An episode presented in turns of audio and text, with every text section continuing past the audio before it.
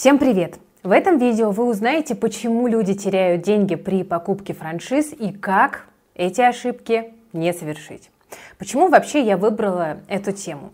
В России довольно страшно начинать бизнес с нуля, только 2% населения в принципе бизнесом занимаются, и поэтому многие, у кого нет опыта в бизнесе, но хочется попробовать, решают, а куплю-ка я франшизу, чтобы было вот попроще стартовать. Давайте обсудим, в чем подводные камни, но сначала маленький ликбез, как вообще работают франшизы. Если вы достаточно продвинуты в этом вопросе, то просто промотайте вперед к следующему тайм-коду.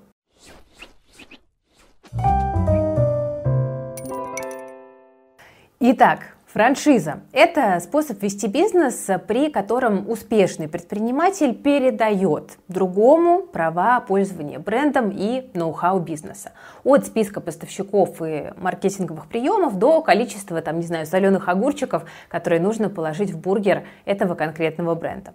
Франшиза складывается из опыта, то есть бизнес-модели и бренда. Поэтому если бы можно было франшизу представить как формулу, то получилось бы франшиза равно опыт плюс бренд. Покупатели франшизы называют франчайзи, а продавца – франчайзер. Что каждая из сторон тут получает – Франчайзи, то есть покупатель франшизы, получает готовый бренд, который не нужно раскручивать. Плюс получает опыт, да, детальное описание всех бизнес-процессов. Не нужно тратить время, чтобы набивать собственные шишки. И, конечно, для новичков эм, это подкупает.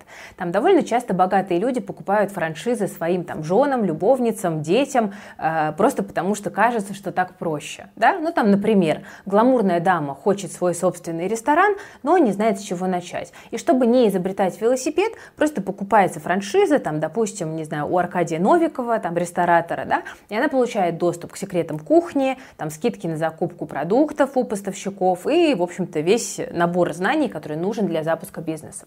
Что получает здесь франчайзер? Конечно же, деньги. Да, франчайзи платит ему, во-первых, паушальный взнос, это единоразовая выплата, и роялти, регулярные платежи, которые обычно привязаны к объему выручки, там, до 10%, как правило. Вообще, надо сказать, что идея это не нова. Э, что-то вроде франшизы использовали еще короли в Средневековье, когда они давали своим вассалам право собирать налоги на какой-то территории от лица короны. В бизнесе идею франшизы впервые попробовали в компании Зингер, а это производитель швейных машинок. Именно система франчайзинга помогла швейным машинкам этого бренда стать всемирно известными. Ну а самой популярной франшизой мирового уровня стал, конечно же, Макдональдс. Причем развивать сеть через франчайзинг решили не сами братья Макдональды, основатели первого кафе, а Рэй Крок. Он был настолько впечатлен бизнес-моделью Макдональдс, что купил у основателей право на открытие ресторанов с аналогичным названием и содержанием. Кто еще не успел посмотреть фильм «Основатель», который посвящен истории Макдональдса, очень рекомендую. Как раз-таки вот к нашей сегодняшней теме он очень подходит. Ну и, знаете, в общем-то кажется, что большинство людей либо никогда вообще о франшизах не слышали, либо знания вот дальше Макдональдса не уходят. Но на самом деле франшизы, они повсюду. Там, не знаю, пункты выдачи Озон, Wildberries, там рестораны Иль Патио, магазины Пятерочка, Красное и Белое, лаборатории Инвитро, там Хеликс, Гемотест. Даже заселяясь в отель с мировым именем, вы тоже с большой долей вероятности имеете дело с франшизой. Казалось бы, все классно, да, как говорится, бери и делай. Но, как и в любом деле, тут есть много подводных камней. Во-первых, сразу слетают розовые очки, как только узнаешь, сколько франшизы стоят, если мы говорим про топовые бренды.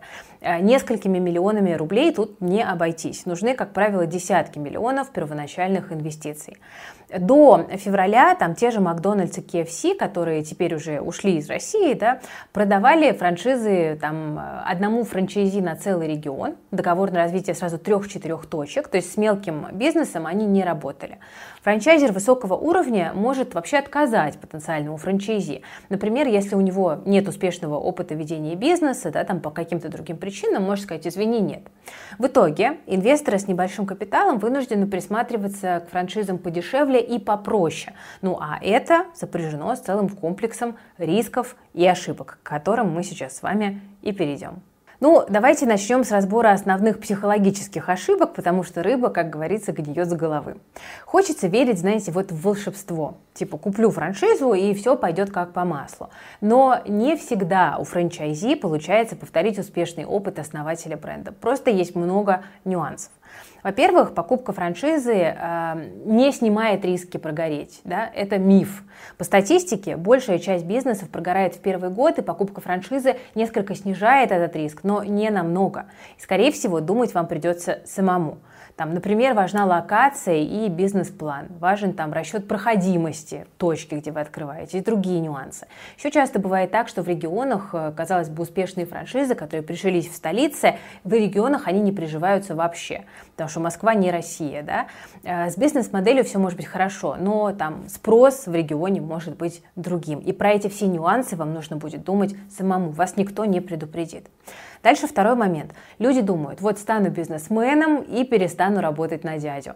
Многие люди предпочитают ввязаться, а потом уже считать да, доходы и расходы. И зачастую выходит так, что человек фактически покупает себе не франшизу, а просто рабочее место. Это случается сплошь и рядом с франшизами, там, не знаю, барбершопов, салонов красоты и так далее.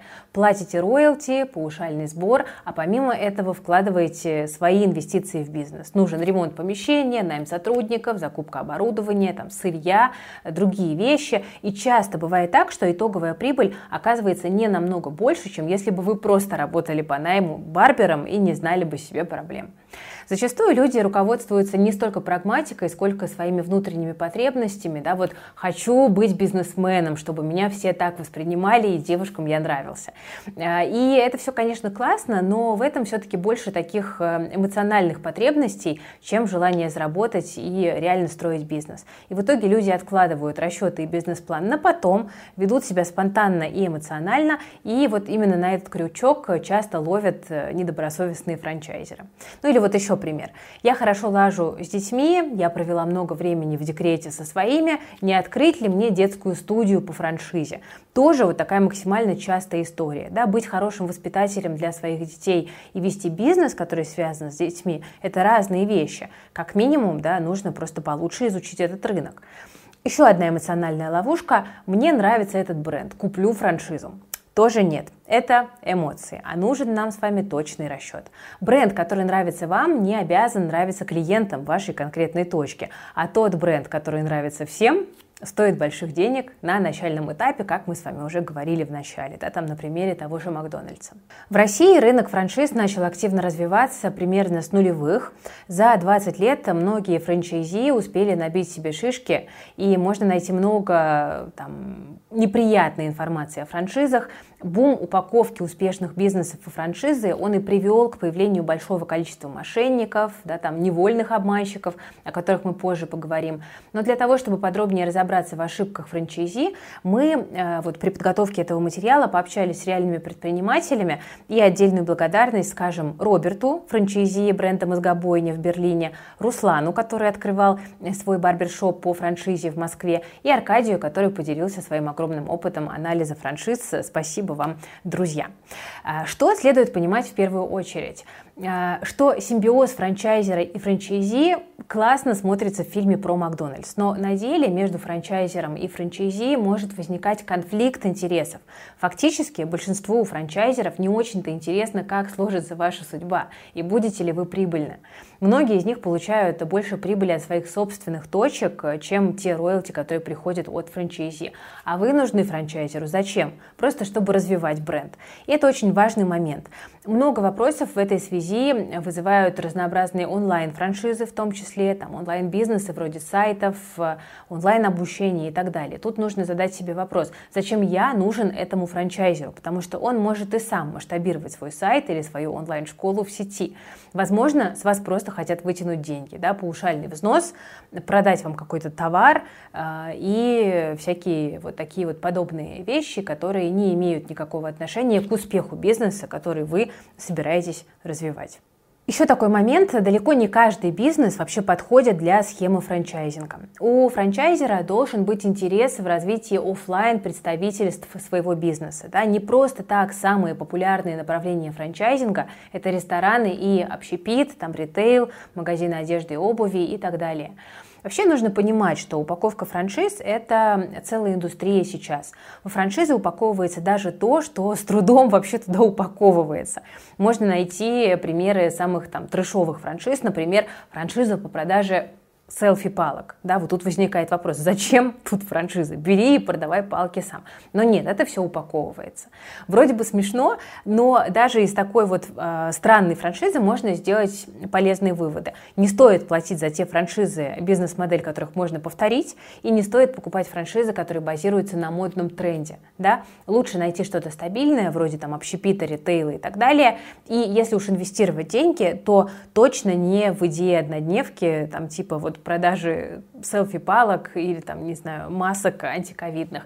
Да, в моменте это может вызвать какой-то всплеск активности, но вы же все-таки приходите в бизнес и собираетесь работать в долгу, иначе зачем вообще прикладывать вот эти все а, огромные усилия и платить деньги? С какими еще конфликтами интересов вы можете столкнуться? Смотрите, очень э, распространена такая ситуация, когда на вас просто обкатывают бизнес-модель. Э, помните, да, что вы платите деньги за бизнес-модель, то есть за опыт и за бренд. Но есть много молодых стартаперов, которые хотят всего и сразу. Они открыли одну-две собственные точки и дальше начинают упаковывать бизнес во франшизу там, и как бы это все дело продавать.